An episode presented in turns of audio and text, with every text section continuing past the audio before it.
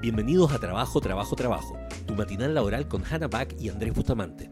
Descubre cada día consejos prácticos y tendencias sobre bienestar laboral, gestión del estrés y desempeño, para ser productivos sin pasarla mal.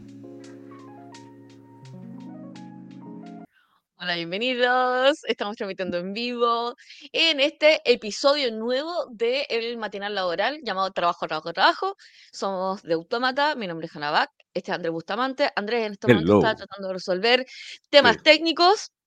Exacto. em, entonces, por eso lo ven con su cara muy concentrada de, de temático.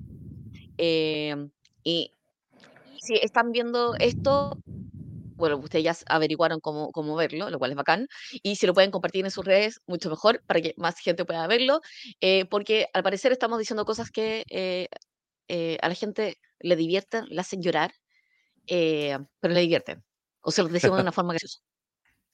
O sea, básicamente estamos en esa fase de la vida. Así como de decir cosas tristes, pero de forma graciosa. Y hemos Claro. estado hablando de un montón de cosas. En general hablamos de eh, temas de estrés, estamos hablando de síndrome de impostor, estamos hablando de eh, cómo tener, cómo no ser patea vaca en la oficina y todas esas cosas. Andrés, ¿cómo estás? Muy bien, aquí estoy eh, compartiendo justamente en, en LinkedIn el link de que ya estamos en vivo y está, de hecho puedo ver que ya estamos en vivo y ahí te, te acabo de arrobear, cosa que te llegue una notificación y también lo voy a compartir.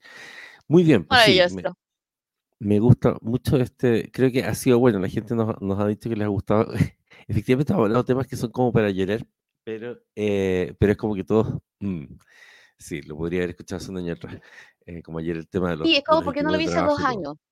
Claro, exacto. Sí. Que yo Entonces, creo que, yo creo que... ¿Mm? No, que, que a veces cuesta hablar de estos temas laborales, yo creo que porque ocurre un fenómeno como, como lo llamaba Martin Seligman, de, de la desesperanza aprendida.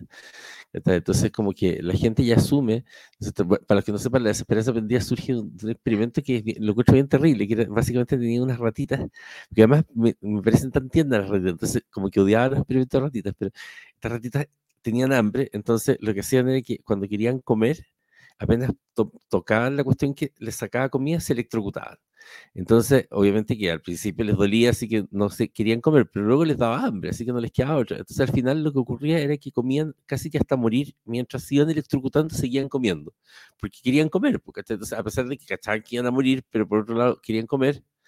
Entonces, de ahí surge el concepto de desesperanza aprendida que se aplica a lo social, que en el fondo son las personas que ya están tan acostumbradas a una situación de mierda que como que de alguna forma dejan que pase. Yo creo que eso pasa mucho con las cosas laborales. Es como que se asume que es como, oye, pero estoy estresado, eh, me siento mal, eh, qué sé yo, me tratan mal, me siento humillado, no sé, cualquier cosa.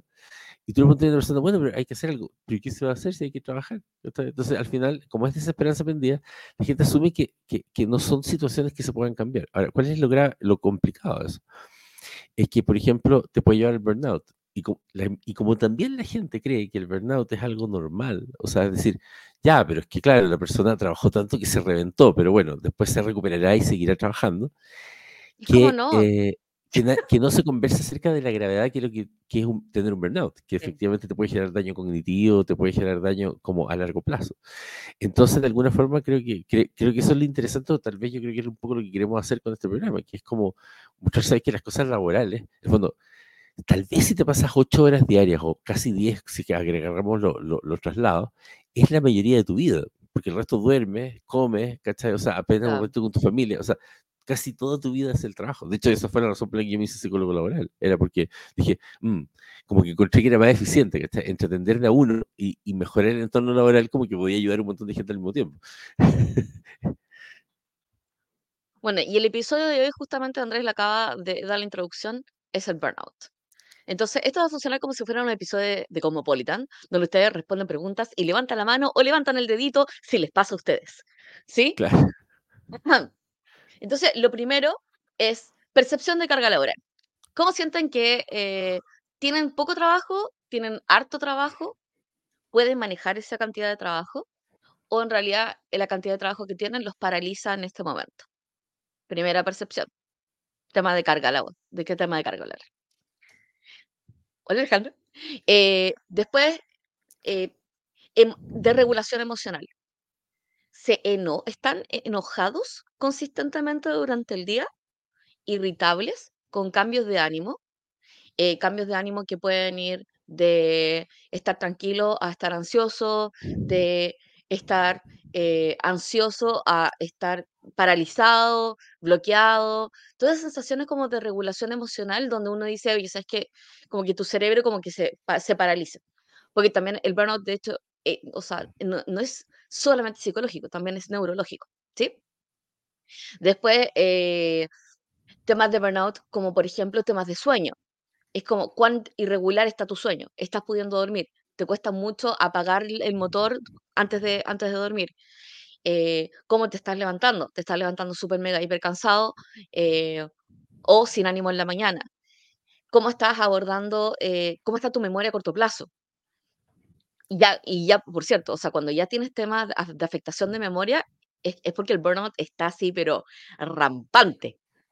O sea, cosas como, por ejemplo, poder recordar las palabras que utilizas normalmente. Eh, después, carga con la capacidad de poder hacer eh, gestión de carga cognitiva, que por ejemplo, gestionar, gestionar y priorizar las tareas.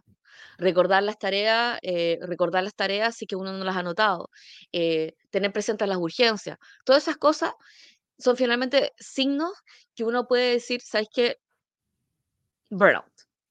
Después están los síntomas físicos también. O sea, dentro de los síntomas físicos eh, va, a tener dolores musculares, por ejemplo, aumento de dolores de cabeza, em, qué sé yo, sobre todo los dolores de cabeza empiezan como a, aparecer después también como los, los dolores gastrointestinales, o sea, todo problemas de la guata empiezan a, ah, no, mire, tengo gastritis. La gente normaliza todo, esto es lo interesante. Y al final es como, ah, bueno, tengo un poco de gastritis por el trabajo.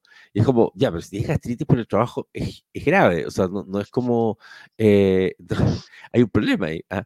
Eh, de hecho, las alergias eh, también están asociadas las con una baja. Claro, las mujeres, por ejemplo, pueden tener regulación del ciclo menstrual. ¿ah? entonces, no, si es que ando súper desordenada. yo creo que esa es la pega.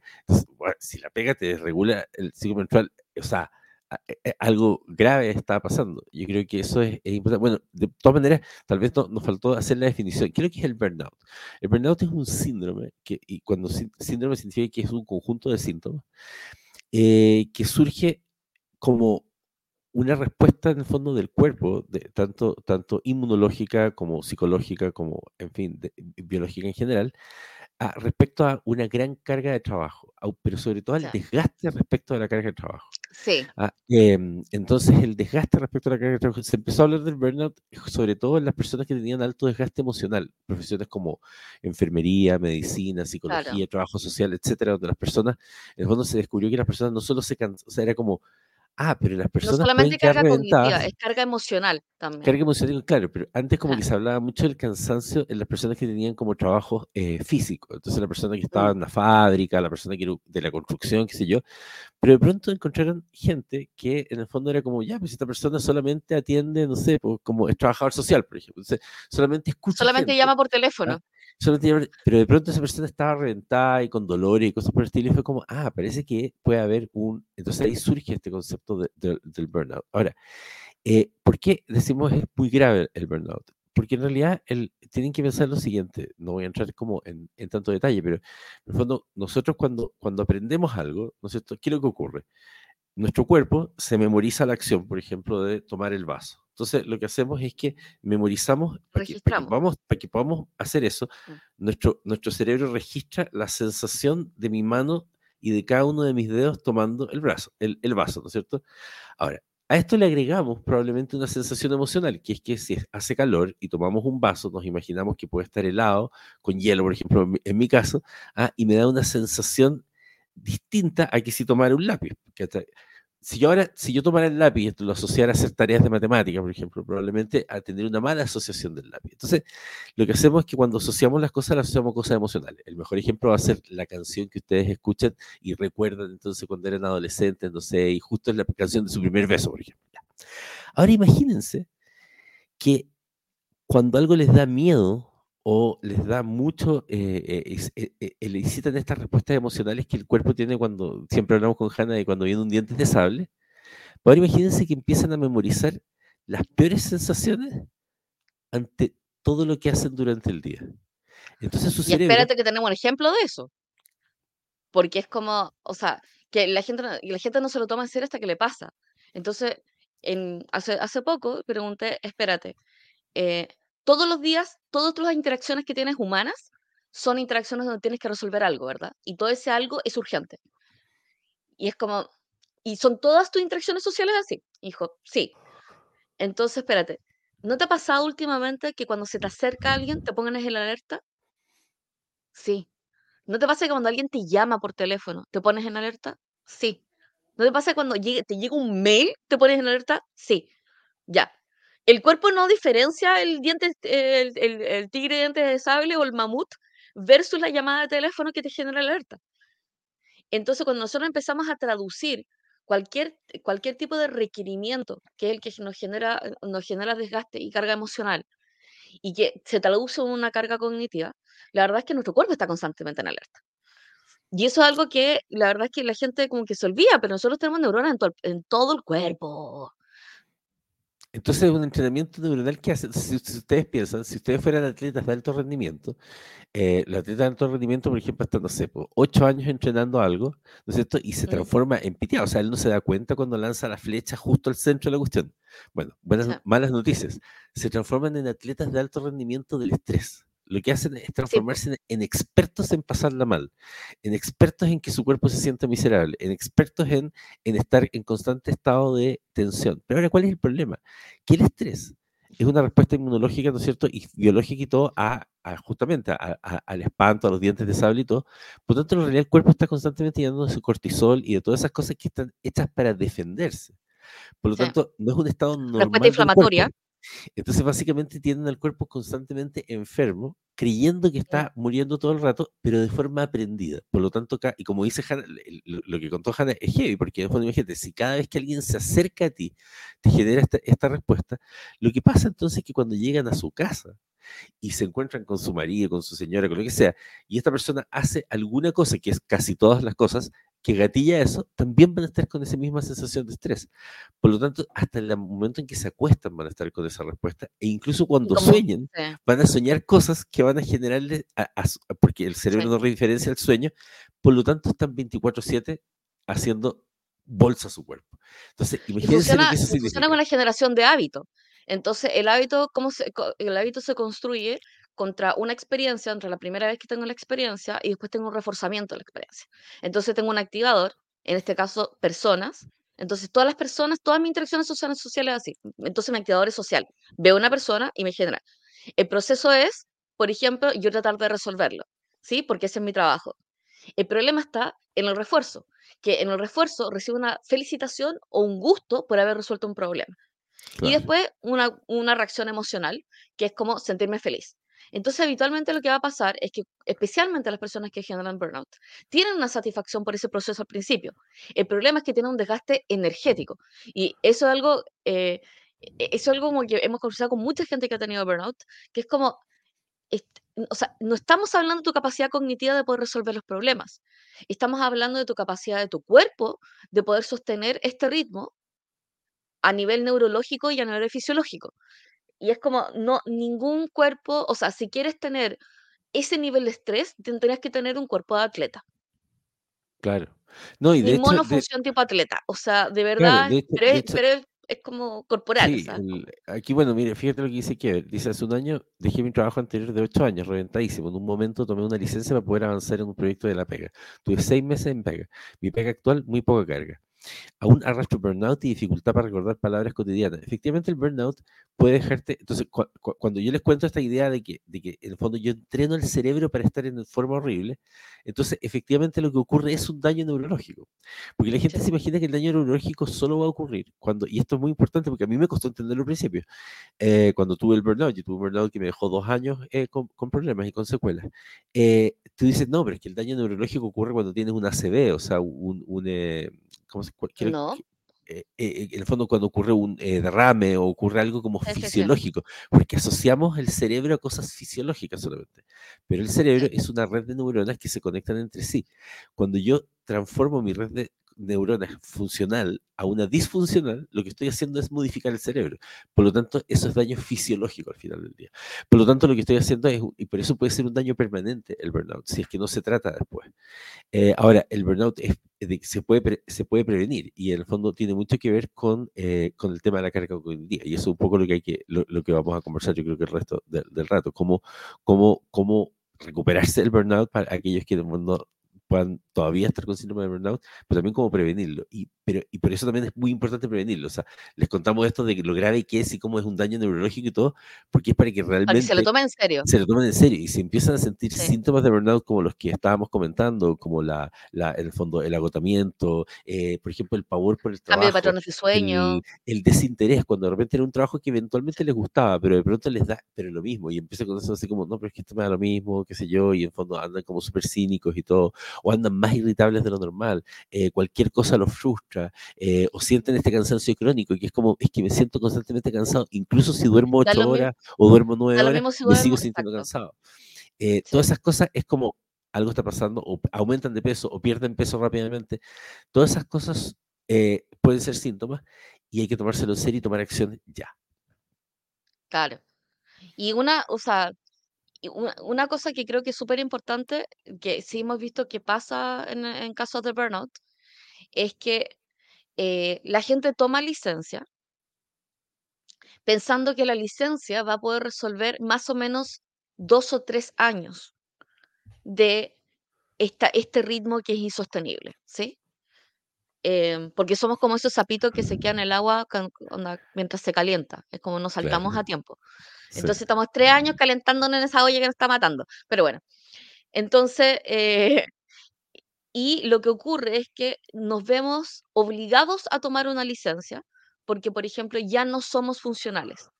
Yo creo que esa es como el primer, eh, una de las primeras cosas que tenemos que evitar que es cuando tenemos eh, los eventos fisiológicos, el no poder dormir, el tener temas de regulación emocional, em, el tener constantemente gastritis, eh, algias, así como dolores, eh, neuralgias, dolores de cabeza, temas de memoria.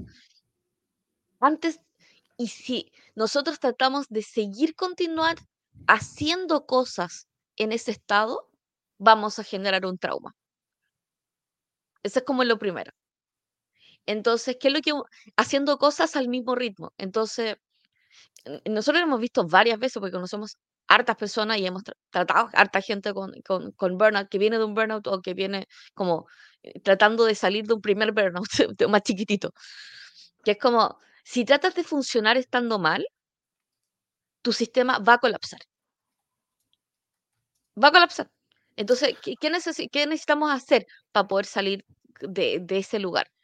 Entonces, lo primero es bajar la carga cognitiva general. ¿Qué es bajar la carga cognitiva? Claro, bajar la carga cognitiva significa como bajar la cantidad de información que tienes en tu cerebro para poder tomar decisiones y tomar acciones. Entonces, por ejemplo, tiene que ver mucho, yo siempre lo digo que es como el fenómeno de tener como la pelota arriba de tu cabeza, así como, como si fuera una foca. Entonces, lo primero que uno hace con el tema de la carga cognitiva es bajar las pelotas que están arriba de tu cabeza. ¿Cómo se hace eso? Primero, sacándose malas costumbres. Por ejemplo, tener todo en tu memoria, que es una mala costumbre. Literalmente. Especialmente si eres una persona profesional que tiene un montón de proyectos que están andando. Como, no, lo tengo en mi mente. Deja de tenerlo en tu mente.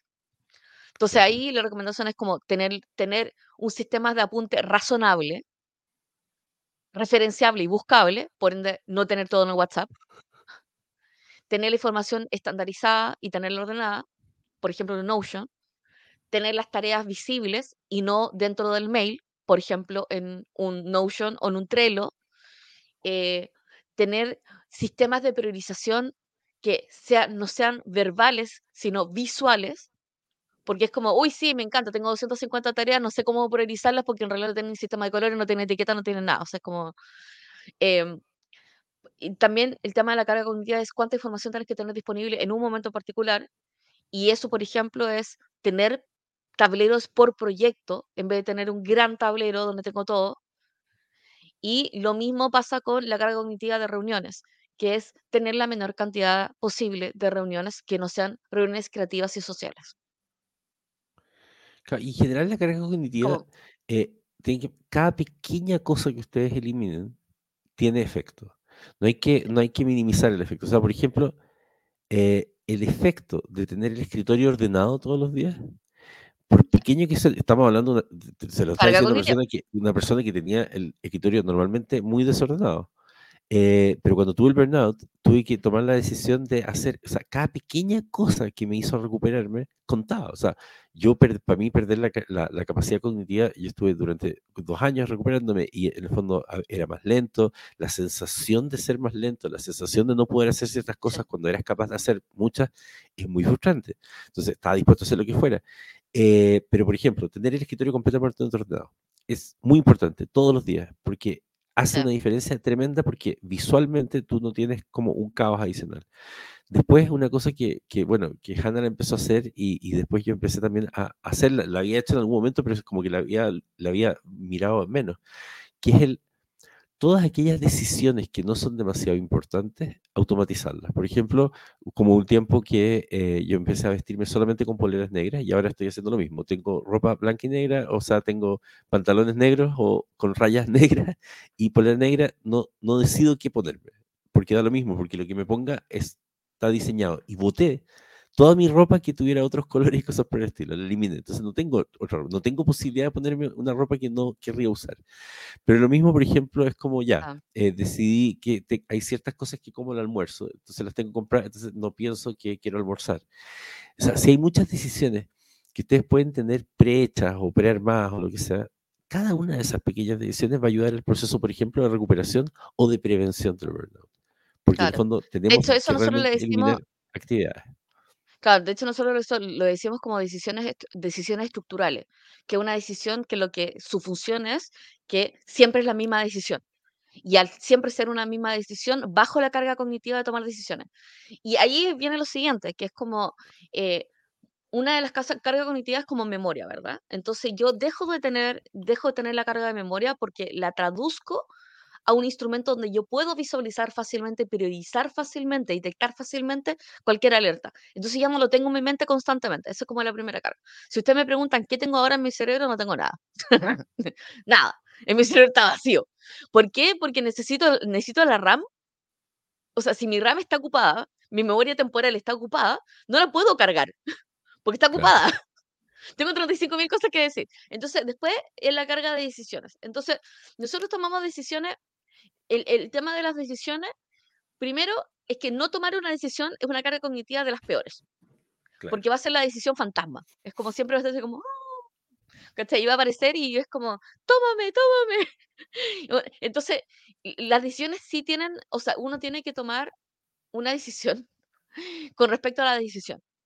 Que es como, ¿lo acepto o no lo acepto? Pero no lo voy a padecer. Claro. Y esto a la gente le cuesta un montón. Es como, ¿lo acepto o no lo acepto? Pero no lo voy a padecer. o sea, porque el nivel de, arrastre de las decisiones como...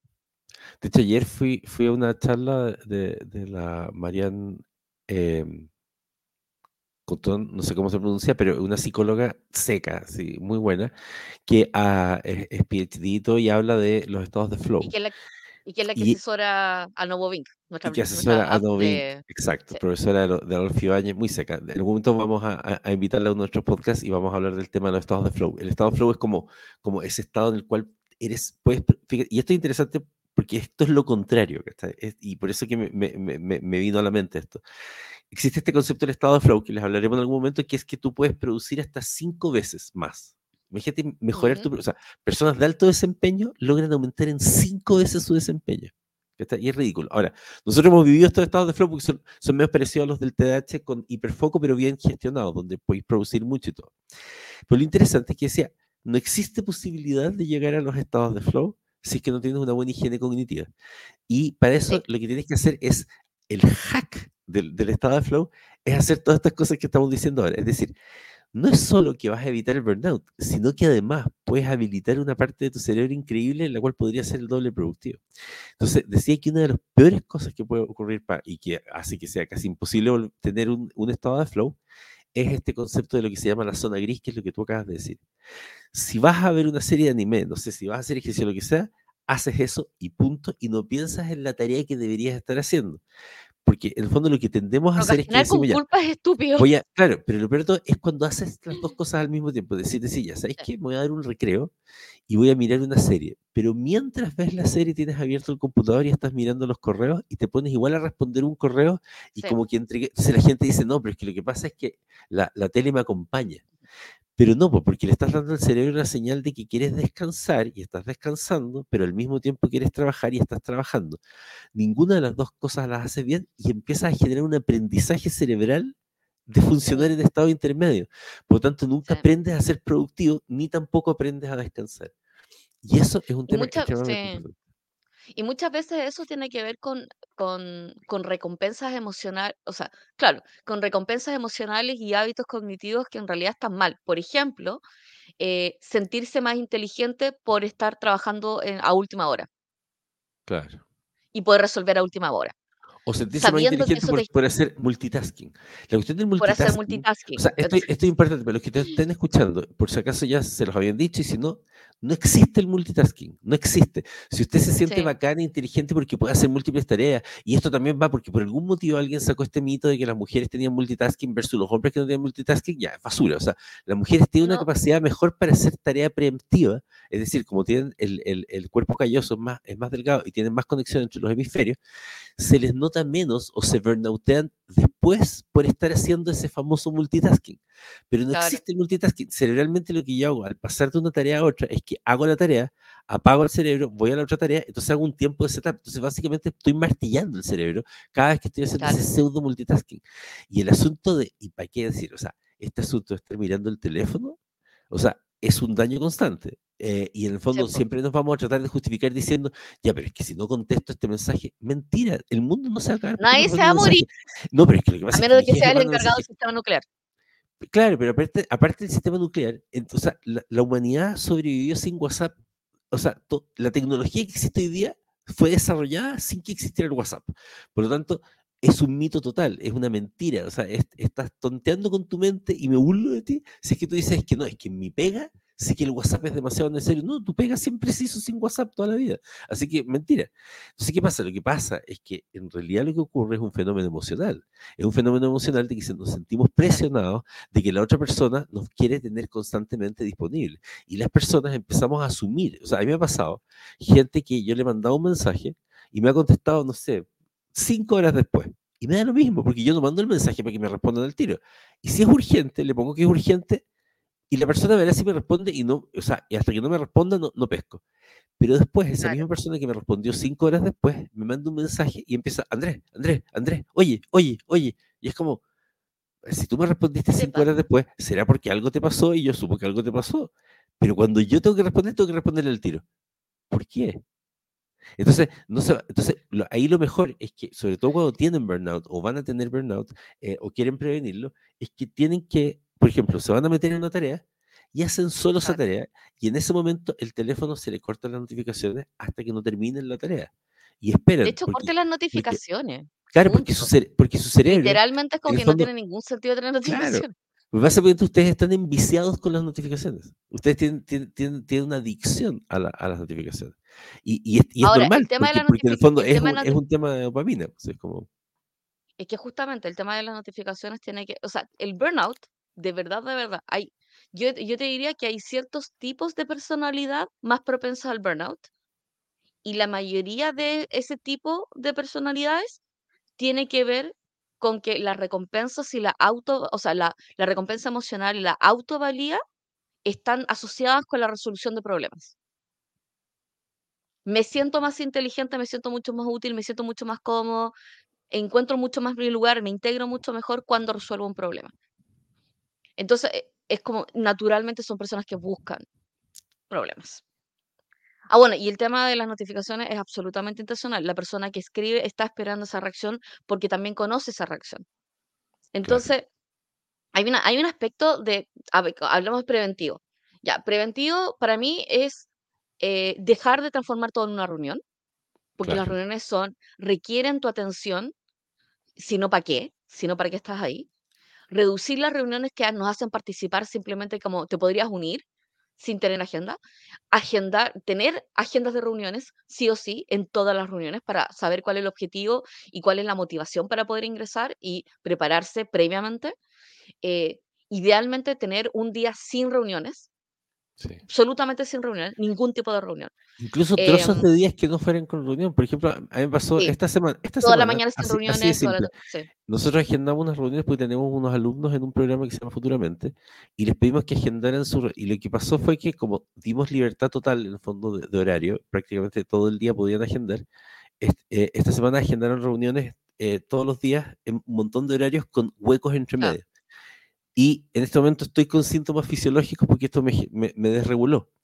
Porque no, yo, yo, ya, yo, ya había, yo ya había generado en mi cerebro un formato en el cual, por ejemplo, en las mañanas hacía cierto tipo de actividades, en las tardes hacía ciertas actividades, y en solo tres días que han habido, en que hemos tenido estas reuniones entre medio, más el podcast, más hacer las pegas y toda la cuestión, estoy como golpeado, literal, así como, y, esto, y eso que he dormido la cantidad de horas necesarias y todo porque en el fondo es, muy importante que, el efecto...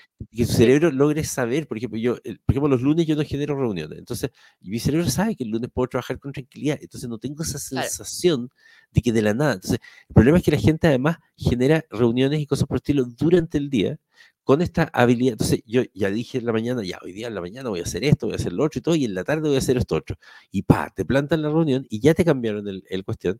Entonces empezáis a asumir de que siempre te van a estar cambiando la cosa. Entonces hay que definir espacios para, para las cosas súper importantes, incluso para el entretenimiento. ¿ah? O sea, eh, el, eh, si, si hay que programar el entretenimiento, ¿verdad? Hay que programarlo, exacto.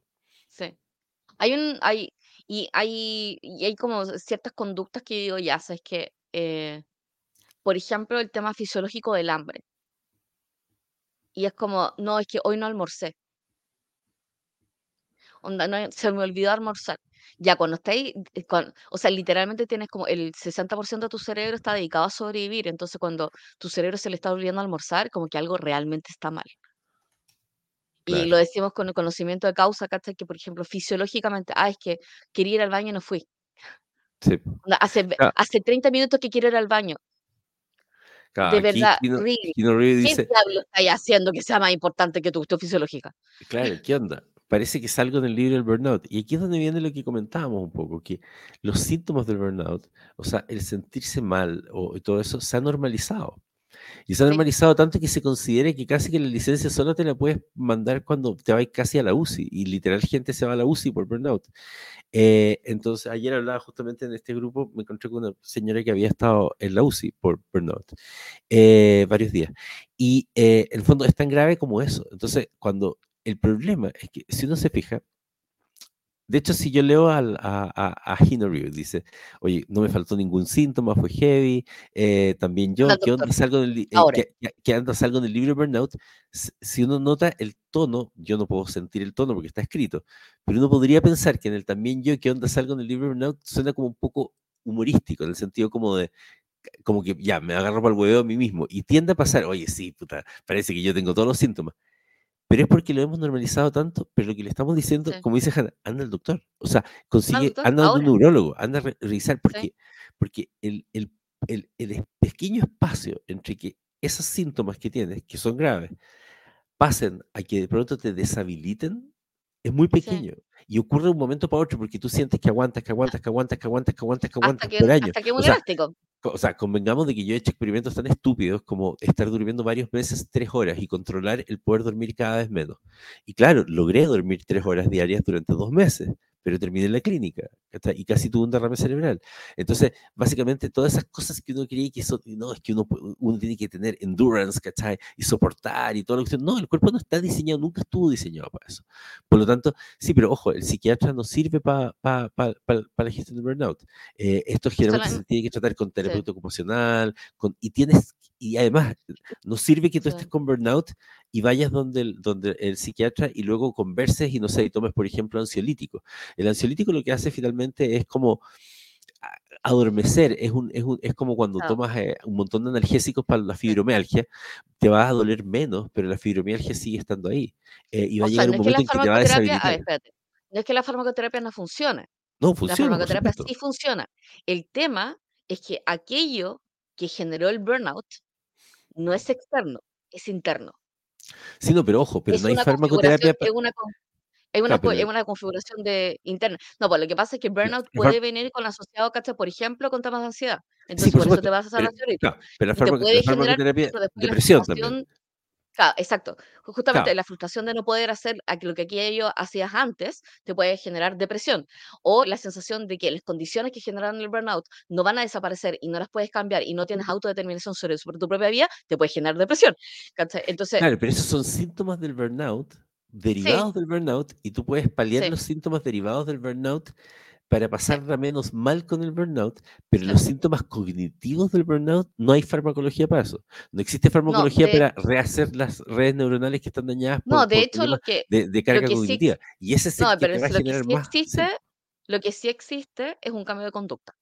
Eso, exacto. O sea, los, cambios, de conducta, o sea, los cambios de conducta que son, por ejemplo, eh, cambios de conductas derivadas de terapia, terapia narrativa, que cambian, la, que cambian la, narrativa que uno tiene de, nosotros mismos respecto a las tareas y el cumplimiento de las tareas y cuánto valemos nosotros cuando no hacemos cosas. Claro, total. O sea, terapia narrativa todo el rato. El tema de la, la, conducta, la conducta sobre el autocuidado ante síntomas fisiológicos. Que es como priorizar dormir, priorizar tu bienestar, priorizar autocuidado, aunque, todo el mundo le dice a los Z, así como hoy, generación de cristal, los Z son mucho más conscientes de su cuerpo que las otras generaciones. y las otras generaciones son la razón de por qué prohibieron la venta de omeprazol sin receta. Claro. Porque la gente encontraba tan normal que cuando le dieron el estómago, tomaron un omeprazol que es un recubrimiento estomacal y terminaron con úlceras porque no reconocían como los síntomas como algo grave que tuvieron que sacar ahora tuvieron que prohibir el omeprazol sin receta. A ese nivel a ese nivel de inconsciencia. Y de hecho tampoco es normal tomar paracetamol todos los días. No es normal tener neuralgia todos los días Claro, de hecho, mire, por ejemplo, Alejandra le pregunta, fíjese, la, pregunta de Alejandra es interesante porque obviamente que no sé cuál es el tono con que lo pregunta, pero pone una carita, por lo tanto, si pone una carita me hace pensar más o menos el tono. Que es como si hay resultados positivos del trabajo antes de caer en burnout. Eso es muy, como que me suena al típico, bueno, pero al menos si caíste en burnout hiciste una hueá bacán, ¿no es cierto? Es como, ya, No necesariamente. Es el problema, que, el, burnout no necesariamente, o sea, a lo mejor el burnout que, que, que, uno se puede imaginar de que no, pero es que ellos son tan cool y todo, y entonces a lo mejor hice la gran obra que cambió la humanidad y luego quedé con burnout y suena como, por último, valió la pena. Pero no, a veces el burnout no hiciste, o sea, eres, eres una persona que está timbrando todo el día, pero un entorno estresante, de terror y todo, y además tienes un motor, y caes en un burnout. Así que tampoco cambiaste la humanidad antes de cambiar, caer en burnout. De hecho, es como, no podía ayudar a nadie si está ahí burnouteado. Claro. O sea, a nadie, ni a ti mismo, ni siquiera, porque uno queda, uno queda deshabilitado a ese nivel. Y lo otro es que eh, para poder ayudar y poder, o sea, como entre comillas, ser útil, necesitas estar en tu mejor estado. El burnout no es tu mejor estado. Es un estado de, o sea, es un puente pegado con cola fría, cola fría, palitos y, saliva, básicamente. O sea, es como realmente muy, muy débil. Es como, y, y, aquí es importante, y le comento a Gino, porque dice, eh, estamos tratando mi ansiedad, depresión, el complejo, pero es importante acá, y por eso quiero ser bien claro en esto, porque esto no es eh, una cosa o la otra yo creo firmemente en la farmacología, totalmente. Pero, pero, ojo, porque en el fondo la depresión o la ansiedad o cualquiera de esas cosas por el estilo, lo que tú haces con la farmacología es disminuir la sensación desagradable asociada a ese estado. Ah. Pero el estado depresivo o el estado de ansiedad son estados fisiológicos también. Por lo tanto, si yo sigo haciendo lo mismo fisiológicamente, lo que hago es que necesito cada vez más ansiolítico, cada vez más antidepresivo, o lo necesito forever. Y uno puede decir, ya, pero es que lo uso forever. Está bien, pero, pero en el fondo, si la causa de ese, de, es como si, nuevamente, es como si tomaras un, un, analgésico que sí te quita el dolor y realmente lo hace súper bien, pero lo que tienes es una enfermedad degenerativa y que con el tiempo va a terminar matándote, lo que va a ocurrir es que te, vas a morir más tranquilo pero eh, a lo mejor lo que tenías que haber resuelto era, e, esa enfermedad que está subyacente. Por lo tanto, a veces pasa que las personas que resuelven su carga laboral eh, pueden incluso dejar de necesitar antidepresivos o, ansiolíticos, porque en realidad eso era la fuente que hacía que el organismo, porque en el fondo asumimos de que porque los remedios psiquiátricos ayudan desde el punto de vista psiquiátrico, pero en realidad lo que hacen es regular, pero ah, desregula una, una desregulación química que no necesariamente es innata, es decir, hay gente que tiene una depresión a lo mejor que, que, que, es una eh, endémica, ¿no es cierto?, endógena, que es, hereditaria y todo el asunto, y en un fondo nacieron casi con un desbalance químico, pero hay veces que el desbalance químico es una sopa de, de hormonas y de neurotransmisores que ocurre a causa de los factores ambientales, y por lo tanto el factor ambiental es demasiado importante de cambiar. Entonces, todo lo que tenga que ver con esta lógica de, de, burnout, por favor trátenlo y vayan, eh, tienen que ir a un neurólogo, ojalá, eh, y, eventualmente tratarlo con terapeuta ocupacional. Y hay gente que se dedica a, tratar esto. Porque el cambio de vida que hay, cuando empiezan a hacer los cambios conductuales que evitan o evitan eh, o cambian el, el tema de burnout, es es muy grande. Y uno se lo imagina nuevamente porque la sociedad ha normalizado demasiado el concepto de estar reventado. O sea, son frases chilenas típicas. Ando reventado. Sí, pues ¿quién no anda reventado? Puta, no, si el trabajo no, yo voy a necesitar, me tomé unas vacaciones de un mes y no me sirvieron para nada. Ja, ja, sí, a mí tampoco me sirvieron para nada. Ja, ja, ja. Qué buena. Bueno, hay que seguir dándole nomás ah, hasta que te reviente. Y, y, es como, es un lenguaje donde hemos normalizado el estar a punto de morir. Bueno, de hecho, cuando nosotros empezamos a ver los patrones de licencias médicas, entonces tú ves una licencia médica de una persona que toma una licencia médica por burnout y le dan una licencia psiquiátrica por, una, por dos semanas. La persona regresa y absolutamente no ha cambiado nada. Nada de las condiciones, ni internas ni externas, que causaron el burnout en primer lugar. Eh, que hay igual, po. O sea, de hecho quedas peor, porque dices, estas dos semanas me podría recuperar y te das cuenta la gravedad de la opción. Entonces, ¿qué es lo que hace la gente normalmente cuando sale la licencia? Dice, voy a descansar, voy a hacer lo que yo quería, bla, bla, bla. Se da cuenta que solamente puede dormir. Claro. Duerme durante esas dos semanas, no se siente recuperado, vuelve y se da cuenta que no ha cambiado las, las circunstancias, no han cambiado. Entonces, ¿qué pasa? Desesperanza, desmotivación no me han cargado, acabo de volver una licencia de, licencia psiquiátrica, no he cambiado mi carga, no he cambiado mi jefatura, no he cambiado mi interacción con, con, mi trabajo, no ha cambiado la calidad de mi trabajo, no ha cambiado la carga de mi trabajo, no ha cambiado los instrumentos con los que hago mi trabajo. Entonces, ¿qué es lo que digo? Esto va a durar para siempre. Y el cerebro dice, espérate, he estado gritando durante dos años, esta persona no me está escuchando, voy a gritar más fuerte. Claro, exacto. Y voy a gritarme fuerte y me siguen no escuchando, voy a gritar más fuerte. Y es como, y va pasando de dolores de guata a úlcera. Y es como, o sea, y de hecho es como, quiero que lo piensen como una cajita. O sea, el burnout es una cajita, es un sistema. Hay un sistema que genera el burnout. Entonces, cuando entra una carga y yo estoy y, yo estoy descarga, yo estoy súper mega hipercargado, ¿qué es, lo uno, ¿qué es lo que uno tendría que decir? ¿Qué se imaginan ustedes? Lo primero que uno tendría que decir. No puedo. Claro. Entonces yo tengo un, yo, yo tengo un chiste que viene derivado de un chiste de Andrés. Que cuando yo conocí a Andrés, Andrés me decía, bueno, es como, yo a la gente, mira, le digo, tengo una caja y mira, tengo una caja de no para ti. Y básicamente Andrés repartía no cuando, cuando sus subalternos venían a pedir algo que era como, una, que era ridículo, o sea, como que no, no. Y yo dije, oye, qué buena idea esto de la caja. Entonces, cada vez que conozco a una persona que está con un burnout, básicamente por personalidad, que es un desgaste emocional por la imposibilidad de decir que no cuando, no, cuando no quieren hacer algo y en vez de decir que no y decidir decir que no, dicen que sí o en realidad tienen un sí tibio o tienen un no tibio. Es lo que la generación de antiguas llamaba la asertividad. Claro, en la asertividad, ya. Esto le regalo una caja de no. Y una caja, y esta, mira, en esta, en esta ocasión, en este en vivo, le voy a regalar esta caja que por, por su promoción tiene una caja con cinco nos diarios que se renuevan. está, Imagínate lo generoso que Entonces, cada vez que tú estés en una situación donde quieres decir que no y sientes que no puedes por ABC motivo, que no me importa cuál sea, vas a sacar una caja de no y vas a tener una voz mía y una cara mía diciendo no. Claro.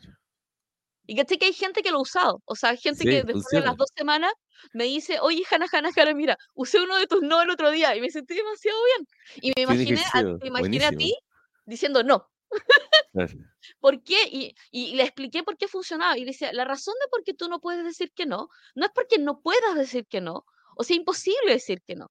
Es porque cada vez que dices que no, emocionalmente tú justificas decir que sí. Claro, lo que pasa es que en el fondo Alejandra dice ahí, ese, podría ser que no sabe decir que no debe recitarse en la vida, no solo pega. Sí, efectivamente hay que recitarse en la vida, pero también hay que entender por qué pasa. La sociedad nos, nos tiene muy metidos este concepto de que, de, que, de que eres mala persona si no ayudas.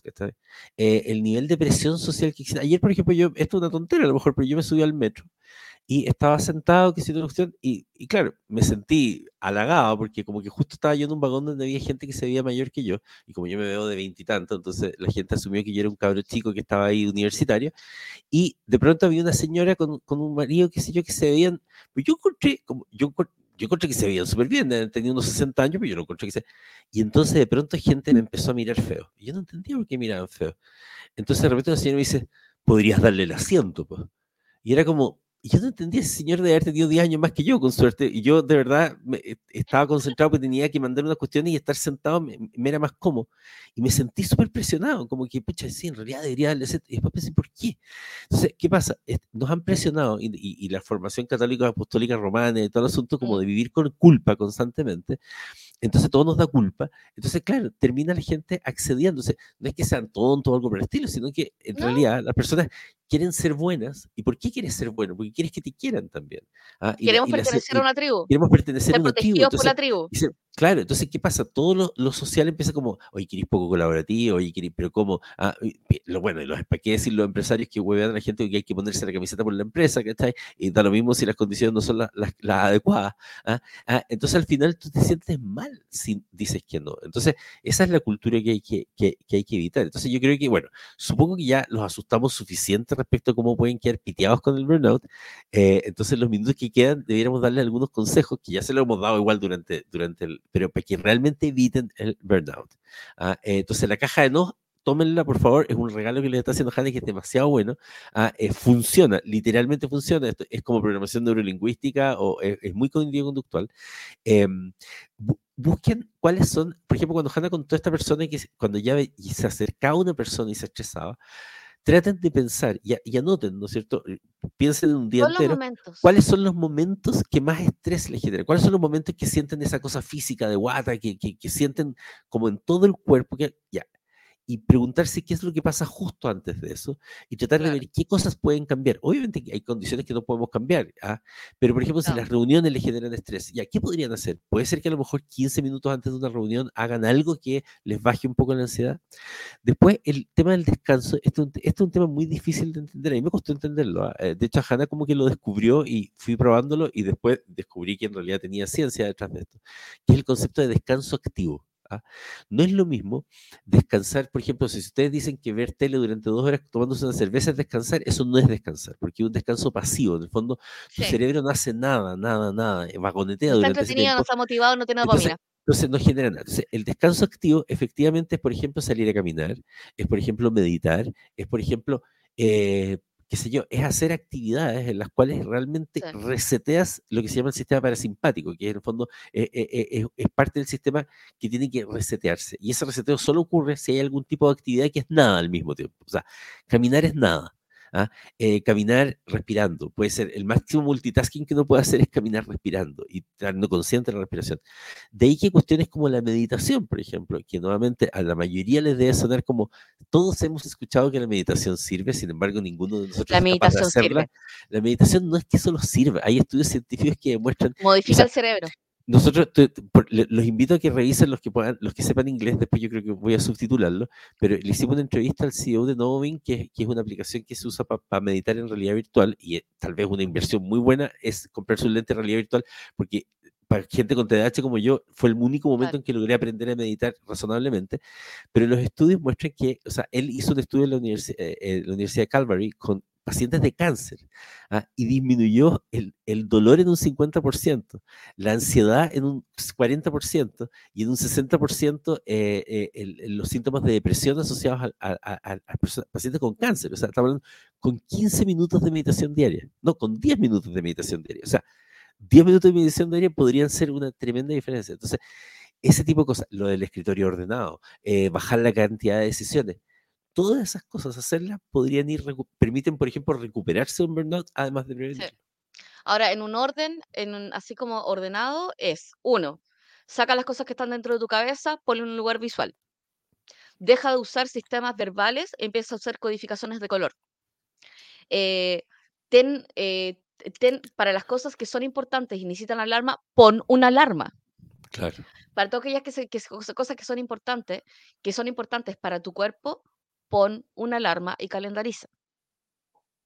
Después, para todas aquellas decisiones que son buenas para ti, deja, conviértalas en decisiones estructurales, o sea, que la tomas una vez y siempre son la misma. Eh, baja la carga, baja la carga de, social, de la batería social teniendo reuniones con agenda. Y si no puede, si puedes, evita la reunión. Y puedes evitar la reunión con haciendo preguntas. ¿Para qué esta reunión? ¿Cuál es la agenda? ¿Cómo podemos resolverlo ahora? Es como, no, y esto es como muy heavy, no difieras, no, no estires el tiempo. Y esto es algo que, y, lo he conversado con harta gente, que es como, veámoslo la próxima semana. ¿Qué significa veámoslo la próxima semana? Significa que voy a estar una semana con esa cuestión flotando en mi mente. Exacto. ¿Cachai? No, es como literalmente el espíritu es hagamos un asado, hagámoslo al tiro. Tenemos un problema, resolvamos al tiro. Veamos el tema, reveámoslo al tiro. Vamos a revisar el auto, revisámoslo al tiro. ¿Por qué? Porque cualquier cosa que esté flotando en tu mente con, sin abstracción, eh, lo otro es, si tienes que tomar una decisión, toma la decisión en los próximos 15 minutos. Y toma la decisión, y no solamente eso, toma la decisión y toma una acción en lo menos, menos de 48 horas. Esa es la única forma de que tu carga cognitiva efectivamente disminuya, porque si no, tenéis la decisión, tomaste la decisión y está flotando. Y es muy importante que pongan límites. O sea, y, efectivamente hay gente que, me contesta y dice, ya, pero es que claro, para ti es fácil porque en el fondo tú haces lo que quieres, no tienes jefe. Entonces, eh, pero la verdad es que incluso con jefe, la verdad es que la gente no trata de poner límites. Como no trata de poner límites, el otro no sabe que existen los límites. Entonces, el, claro, efectivamente existe el jefe patevaca, ¿no es cierto? cuando tú, cuando tú le dices, oiga, jefe, ¿sabe que en realidad no me mande mensaje después de las nueve y yo no los voy a contestar? Oye, pero es que es el celular de la empresa. Bueno, dejo el celular de la no empresa. No lo empresa. ¿Cachai? Entonces, pero, pero, o sea, o sea, tú que en, en Europa es ilegal es ilegal. Y de hecho aquí en Chile ya han habido demandas por eso. Tú puedes demandar a tu empleador si es que te manda un mensaje después de las 9 y te pide que hagas cosas, porque es horario de trabajo. Aparte que todo el mundo piensa que los jefes son iguales con todo el mundo y es mentira. Los jefes se comportan distinto, se comportan distintos dependiendo del nivel, el nivel de interacción que tengan. Entonces, por ejemplo, una persona que no responde a los mensajes es como, y no le responde los mensajes y de vuelta le dice, sí, lo vamos a, lo vemos. Por ejemplo, si tú respondes, te llega un mensaje a las 7 de la noche y las 7 de la noche ya no es horario laboral, eh, no, es como, la respuesta es, lo vemos mañana. No lo lees, lo vemos mañana. Lo dejas con respuesta automática. Lo, vemos, lo vemos lo más temprano mañana en la mañana. ¿Por qué? Porque existe este ejercicio, y este es un ejercicio que uno también tiene que evitar, que tiene que ver con no tirar las bolas calientes. Y tirar las bolas calientes es como, para tener sensación de control, no, lo que no voy a hacer, porque le hace mal al resto, es tomar algo que yo no tengo definido y tirárselo caliente a otra persona. Es como, quiero sacarme la bola caliente, Entonces se la voy a contar. Entonces, por ejemplo, igual con Andrés nos pasa, que es como, estamos tan emocionados porque se nos ocurrió algo y se nos ocurre contarle a las 2 de la mañana. Pero imagínate que a mí se me, ocurra, se me ocurra algo que requiere que Andrés tome una acción a las 2 de la mañana. En nuestro caso es un mal ejemplo, sí, porque probablemente la voy a hacer. Pero, Por eso no la digo a las 2 de la mañana, De hecho, esto es, esto es conocer el, flujo que tienes con la gente. Entonces, yo sé si yo sé que le digo a Andrés como, oye, podríamos hacer esto. Andrés va a empezar a configurarlo. Claro, Entonces, yo después de las 11 de la noche no lo hago. Y hablo de cualquier otra cosa, de pips, de nutrias, ¿cachai? Pero es como de, de, de, cosas abstractas, pero nunca lo llevo a cosas que hay que hacerle al tiro. Eh, entonces como hay como hay como todo un hay como todo un trabajo que uno tiene que hacer. Oye, mira, qué bueno, mira, fíjate que aquí nos, nos, habló Constanza, que dice que útil es escucharlo. Qué bueno que nos habló Constanza porque me hizo acordar de algo que tendríamos que habernos acordado mientras estábamos hablando, pero nos quedan unos minutos todavía, que es ¿Y cómo aplica esto para las personas que no tienen jefe? Porque en el fondo de alguna forma estamos dando a entender de que esto ocurre en los ah, trabajos tradicionales. Pero ¿sabes qué? Uno de los peores escenarios son los freelancers o las personas que trabajan como Freelancer consultor Porque como no tienes jefe, tienes el peor de todos los jefes, o los dos, tienes dos jefes. Uno que eres tú mismo, que siempre es el más miserable de todo porque te exiges y te autoexiges de forma horrible y en el fondo te sientes miserable porque no lograste hacer millones de ventas, no lograste hacer, o sea, por lo tanto es el jefe más enfermo de todo.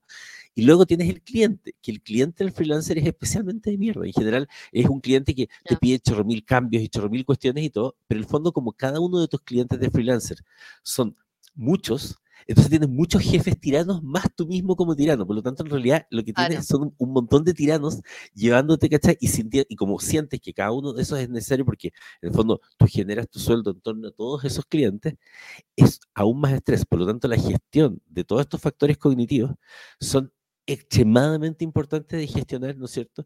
Eh, y, de, y de manejar. ¿Ah? porque en el fondo si no, el, el, trabajo se transforma en algo muy destructural. Claro, y como dice, nosotros Andrés hablamos hasta el fin de semana y hablamos de pega, efectivamente. ¿ah? Esta cosa de mandarse los mensajes en cualquier momento, eh, que, el, que, el, otro espere que, que, le responda y todo. Entonces nosotros mismos tenemos que, por ejemplo, en el caso de los freelancers, y que de hecho es una cosa que quiero empezar a hacer yo, porque en, en estricto rigor nosotros somos como, como eso, porque somos independientes como, como, como consultores. Por ejemplo, yo voy a poner ahora un mensaje en mi WhatsApp de que eh, hola, estoy en jornada laboral, puede que te responda el tiro, como puede que te responda unas horas más, pero voy a ver tu mensaje sí o sí. Cosa que la persona de inmediato no tenga la expectativa de que le voy a responder rápido.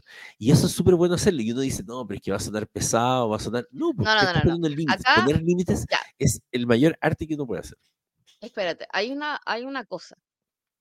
Toda la gente en los primeros seis meses aprenda cómo tiene que interactuar contigo. Exacto si tú tienes claro cuáles son tus reglas de interacción, la gente se va a adaptar. ¿Por qué? Porque todo el mundo quiere ser aceptado por el otro. Exacto. el punto es que, claro, el punto es que no pueden ceder. Entonces, ceder es como hay que ser súper, súper, súper obediente con uno mismo y respecto a las reglas que uno puso sobre mismo. Entonces, como eh, número de interacciones, ¿cachai? Eh, el criterio de calidad es cuándo se revisa, cuándo no, con qué frecuencia. Porque una persona ansiosa, por ejemplo, va a ceder a su ansiedad. Y uno con su trabajo de consultor es decirle, o sea, es uno pararlo, tranquilizarlo y básicamente direccionarlo. Pero no le podemos seguir la ansiedad al gerente, al cliente. O sea, hay un tema como de estandarización que uno tiene que hacer. Ahí yo creo que en el caso, en el caso del burnout, de, de solopreneurs y emprendedores, lo primero es como definir cuánto cuesta la hora y cuánto quiero que cueste mi hora. ¿Por qué? Porque eso, eso también define como la cantidad de horas disponibles laborales que tengo que realmente tener para poder ganar el dinero que quiero tener. Por ende, también voy a valorizar mucho más mi tiempo. Eh, lo segundo es que, o sea, esa, esa cantidad de plata que quiero ganar dividido en la cantidad de horas, no puede ser todas las horas de la semana, no puede ser 60 horas a la semana. Claro. Entonces ahí mi recomendación es que usen herramientas como Harvest, como Toggle, que les permite contabilizar las horas exactas que están ocupando en un proyecto en particular. ¿Por qué? Porque emocionalmente tú vas a estar disponible y como obviamente yo te voy a entregar todas las horas, obviamente tienes toda mi disposición, pero necesitas empezar a contabilizar eso para que financieramente sea viable. Eso como. Eh, lo tercero es como, eh, hay como el hábito. Entonces, el hábito que te genera estar súper, mega, hiper alerta y ponerte nervioso. Por ejemplo, eh, por ejemplo, ser cuestionado por un cliente porque no vieron los resultados todavía. ¿Sí? Entonces te pones nervioso por un cuestionamiento, por una pregunta. Entonces, hagan el hábito de no responder inmediatamente. Nada se responde inmediatamente. Nada. Sí, claro. Y todo el mundo dice, pero, pero ¿cómo me va a responder? A menos de que sea una guapa que esté muriendo, no se responde inmediatamente. claro. O que estés a cargo de un centro nuclear. A, menos que estés a cargo de un centro nuclear. ¿cachai? dice, eh, espérate, eh, ¿sabes qué? Lo entiendo, te escuché, déjame revisarlo quiten la inmediatez del servicio. Sí. Quítensela. ¿Cachai? Porque no es necesario. A menos de que estemos en un rubro donde efectivamente algo se vaya a caer sobre nosotros. es como, no. Eh, lo otro es lo que decía con respecto a la carga cognitiva y las decisiones, que es como, eh, decido, ¿le respondo o no le respondo? Ten una regla para eso. 9 de la noche, no respondo, se responde todo el otro día. Eso le va a quitar la carga de decisión de cada vez que alguien que te hable a las 9 de la noche, no le respondo. Entonces me encanta, por ejemplo, lo que decía, lo que decía Andrés Pérez. Dice, yo no tomo un pedido si alguien me habla a las 1 de la mañana, porque sé que aunque lo lea el otro día, mi idiotez sobre la hora que me habló me va a durar durante toda la pega. Ya, esa es una decisión estructural. Y una decisión es perfecta. Porque una persona que te escribe a la 1 de la mañana es una persona que no va a tener límites para pedirte estupideces. Es una decisión estructural que te va a salvar un montón de pegas. Por ejemplo, no trabajar con personas que te piden descuento. Es una decisión estructural que te ahorra pegas. Eh, por ejemplo, el tema, de el, tema, el tema de entregar cotizaciones, cotizar en 48 horas, no cotizar al tiro, no cotizar en el mismo día. Decir, te cotizo en 48 horas. ¿Por qué? Porque cuando uno manda una cotización, es que necesito hoy porque a las 4 de la mañana no sé qué cosa, esa persona, si no es capaz de planificar una cuestión que tiene que hacer en menos de un día, claramente claramente una persona con la cual uno no quiere trabajar. de hecho, a mí pasó el otro día, hace como un mes atrás, me contactaron de una universidad con una propuesta que era que querían que yo les armara una propuesta para el día siguiente. Y era, una pega que yo sabía que si, estamos hablando de un proyecto que era de 120 millones de pesos, ojo, del cual si yo quería, yo podía cobrar fácil 40 solamente por hacer la propuesta, y yo sabía que lo iba a ganar, no había ninguna posibilidad de que no la ganara. Dije que no, porque dije, estas personas, si yo llego a decir que sí, yo habría podido hacer la propuesta, ojo, porque tengo esa capacidad. Pero ¿saben qué? ¿Se imaginan qué tipo de persona habría sido con la que habría tenido que trabajar? O sea, y yo no iba a tolerar ese estrés. Yo ya pasé por todas estas cosas. Yo no, no, no voy a aceptar eso. O sea, aquí, por ejemplo, Francia dice no responder de inmediato. Uf, difícil. No, no es difícil no responder de inmediato. No, porque son tus reglas, toma, es tu negocio. Exacto. Es que no, es que el cliente ¿Y trabajas contigo o no trabaja contigo? Exacto, tú estás en otra cosa. El cliente no te va a responder al tiro. Entonces, uno tiene que realmente quitarse. Eso es una, es una traba mental la que uno tiene de creer de que tiene que responder de inmediato. Como que no, es que, es que no, nada. O sea, si en ese momento en que si estás en la UCI no le, vas a responder, no. Exacto, lo que dice, constancia es súper bueno. Sí, lo voy a poner. Siempre doy plazos y los cumplo. Si, si, no puedo cumplir, llamo y explico y el cliente lo agradece. Esa es la manera de hacer. Esa es la manera de hacerlo. O sea, es como, o sea, no, una, no nos vamos a, o sea, uno como freelancer o como consultor no se va a comprometer con plazos que no pueda. Entonces, acá hay un, acá hay un sesgo que es como el sesgo de optimismo, donde nosotros siempre nos imaginamos nosotros con mucho tiempo libre, sin ningún tipo de estrés, sin ningún niño, niño enfermo, y nosotros con buen ánimo, ¿cachai? Y Santiago sin tacos. Exacto. Y es el peor escenario con el cual optimizar. Entonces yo voy a siempre optimizar pensando de que puede ocurrir algo. Y bueno, este fue el episodio de Burnout. Así que esperamos que si no la aterrorizamos lo suficiente, por favor, aterrícese lo suficiente como para tomar decisiones estructurales, bajar su carga cognitiva, empezar a usar aplicaciones para poder ordenar. Onda, adherirse a esas aplicaciones.